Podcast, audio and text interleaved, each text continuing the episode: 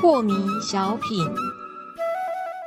张讲师您好，有一位听众朋友，他想请教讲师，他说啊，那我们公司办尾牙抽奖之前啊，我总觉得我自己会中大奖，可是结果呢，却是别人抽走了，而且是平时很偷懒的同事抽到这个大奖哦。这个时候我很难宽心的去祝福他，也觉得很不公平。请问讲师，这个时候我还要勉强自己去祝福他吗？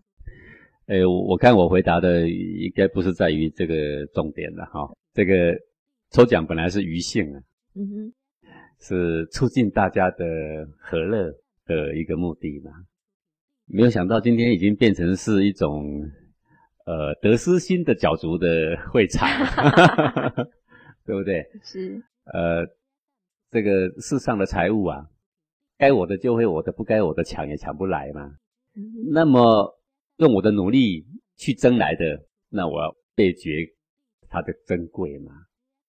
那如果是古人这样说，无功不受禄，好，我没有尽上努力而天外飞来的这些横财，不收吗？哎，倒也不一定不收，但是古人的心理就是说，哎，这纯粹是运气呀，是啊，运气来来就来，啊，没来就没来了嘛。嗯，对不对？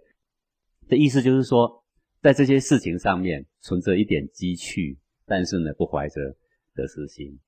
那看到别人有所得，好，那我们应该为他高兴。一个心里面没有杂思的人，没有执着，没有挂碍，没有我思的人，即使是你的仇家，他有很好的才干。然后呢，现在有一个人呢，刚好要用上他的才干。如果你是很无私的，你会说啊，那个人。虽然是跟我不好，但是他有这样的才干，是对不对？是啊，这个就是成人的心嘛，啊，祝福人的心嘛。呃，为什么我们今天要去回答说，啊，我这个时候应不应该对他 还要怀着祝福？祝福人不是很应该的吗？这哪里有需要问呢？我们希望世界和平，不是应该的吗？是啊，那你说，那可是他是我的死对头哎。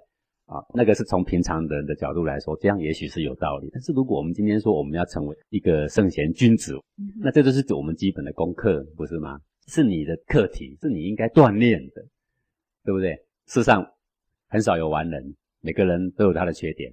如果你不能够去祝福这个有缺点的人，恐怕别人也无法祝福你，因为我相信你的缺点也不会太少。讲这倒是您刚讲了一句哦，您说那个财富哦。是你的就是你的，不是你的怎么抢也抢不来。那也就是说，这个是也是注定的，它跟几率无关吗？呃，人世间不是说所有的事情注定那么死，总有一些机趣嘛。啊，机趣，对不对啊？有一些出出入入的或然率。嗯。但是整体而言，如果是一个人整辈子都依靠或然率，那这个人生未免也太可悲了吧？啊，老天注定给你的是你多少付出，而后有多少收获呀？是。